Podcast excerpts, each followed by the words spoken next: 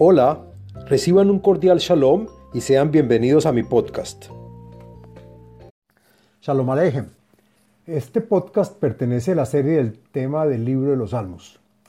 Y en este podcast del contenido de los Salmos hablaremos del Salmo número 4, que pertenece en general al grupo de los Salmos para el éxito en la jornada de agradecimiento, amparo y alabanza a Hashem. El podcast está dividido en tres partes. El contenido del Salmo, la segulot y beneficios del Salmo y las explicaciones de cada verso en el Salmo. Bueno, hablemos del contenido del Salmo número 4. Este salmo lo compuso el rey David cuando los delatores y soplones lo acusaron y le pedían regalos para que se apaciguaran.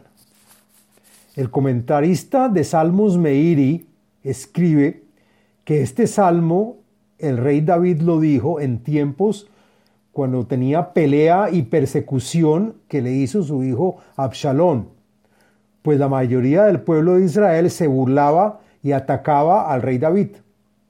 El comentarista de Salmos Radak adiciona que según el Eben Yehie, el rey David decía, este salmo siempre que tenía un problema, desde el rey Saúl, los filisteos y también Absalom.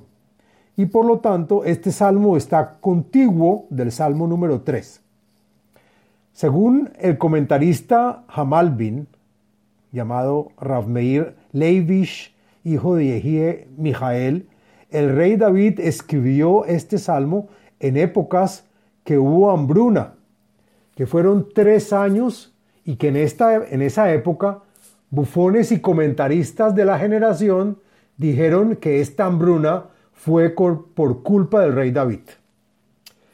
Una vez escrito este salmo, el rey David lo entregó y presentó para que, los, para que lo dijeran los levitas, que eran los cantores que ejecutaban los instrumentos de cuerda como el arpa dentro del púlpito, y por lo tanto está escrito en el salmo la Menatseach Beneginot, que quiere decir a los que interpretan, tocan y ejecutan.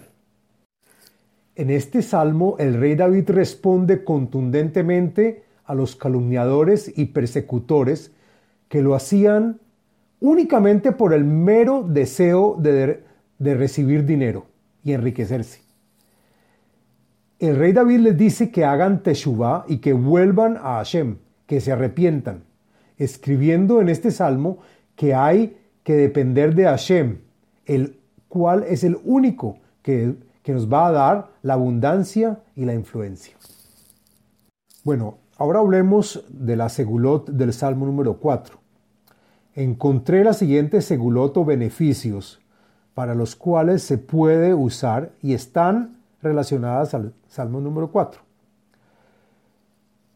Para personas que tienen un juicio pendiente y para pedir que el veredicto sea favorable.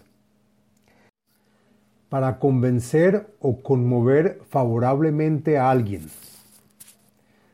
Para tener éxito y mejorar la suerte en alguna determinación en la que tengamos indecisión o que estamos estancados.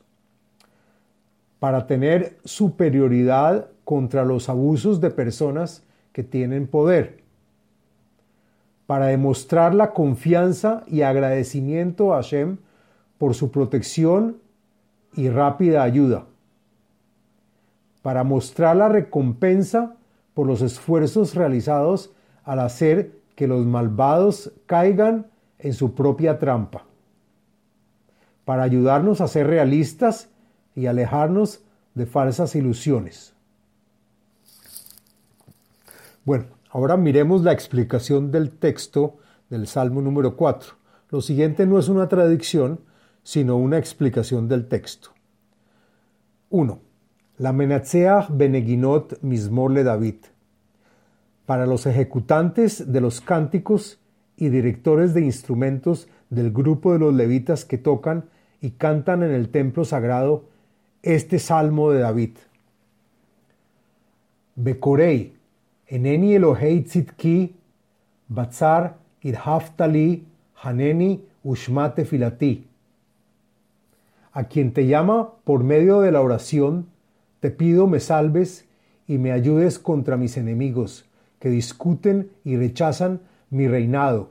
Te pido por favor, responde y recibe mi plegaria, tú Elohim, que sabes de mi inocencia y justificación. Asimismo, y como siempre, que estuve con problemas me aclaraste y ensanchaste mi perspectiva, y por lo tanto también ahora ten clemencia gratuita para conmigo. Escucha y recibe mi súplica.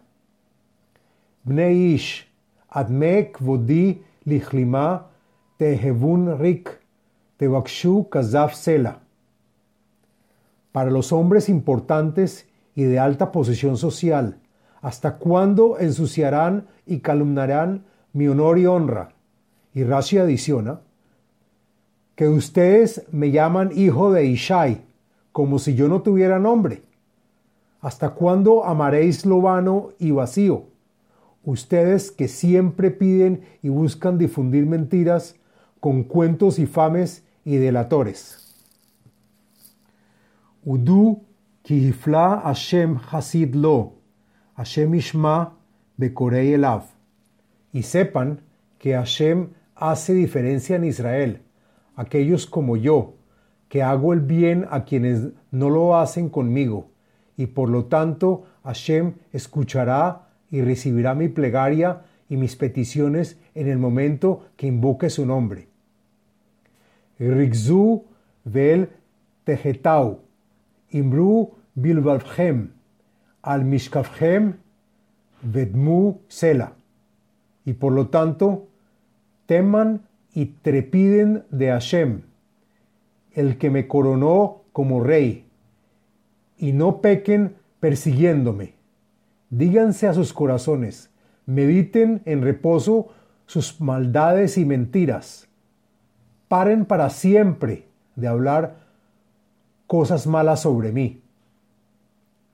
Zivhu zivhei tzedek, ubithu el Hashem. Justifiquen sus actos y consideren el hacer ofrendas para alcanzar el arrepentimiento. Tengan confianza en Hashem, el cual los apoyará con suficientes bendiciones. Rabim Ombrim, Mirenu Tov, Nasa Aleinu Orpaneja Hashem.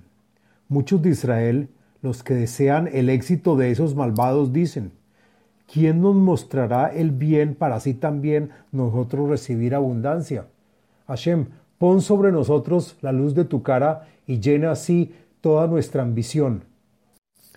Natata simha belibi met daganam vetirosham rabu. Pero yo no deseo los favores recibidos por los malvados. Por lo contrario, a mí me ha dado felicidad en mi corazón el ver que ellos también triunfen. Su siembra de grano y producción de vino se ha incrementado. Entonces, para nosotros con más veras y mucho más, pues somos los que sí hacemos tu voluntad, seremos receptores de tus bendiciones, Hashem. Beshalom Yahdav Eshkeva Veishan, Kiata Adonai Levadat. Y a pesar de que han querido el mal para mí, yo no lo he deseado para ellos. Solo espero que recapaciten y corrijan su desplante de perseguirme. Si todo Israel estuviera en paz, en conjunto y unión conmigo, podré recostarme, dormir y descansar con tranquilidad y seguridad, sin miedo ni sufrimiento por afrentas. Solo en ti, Hashem, puedo confiar con seguridad sin tener que estar pendiente de cómo resguardarme. Fin del Salmo número 4. Les habló Abraham Eisenman, autor del libro El ADN espiritual, método de iluminación espiritual. Sitio web abrahameisenman.com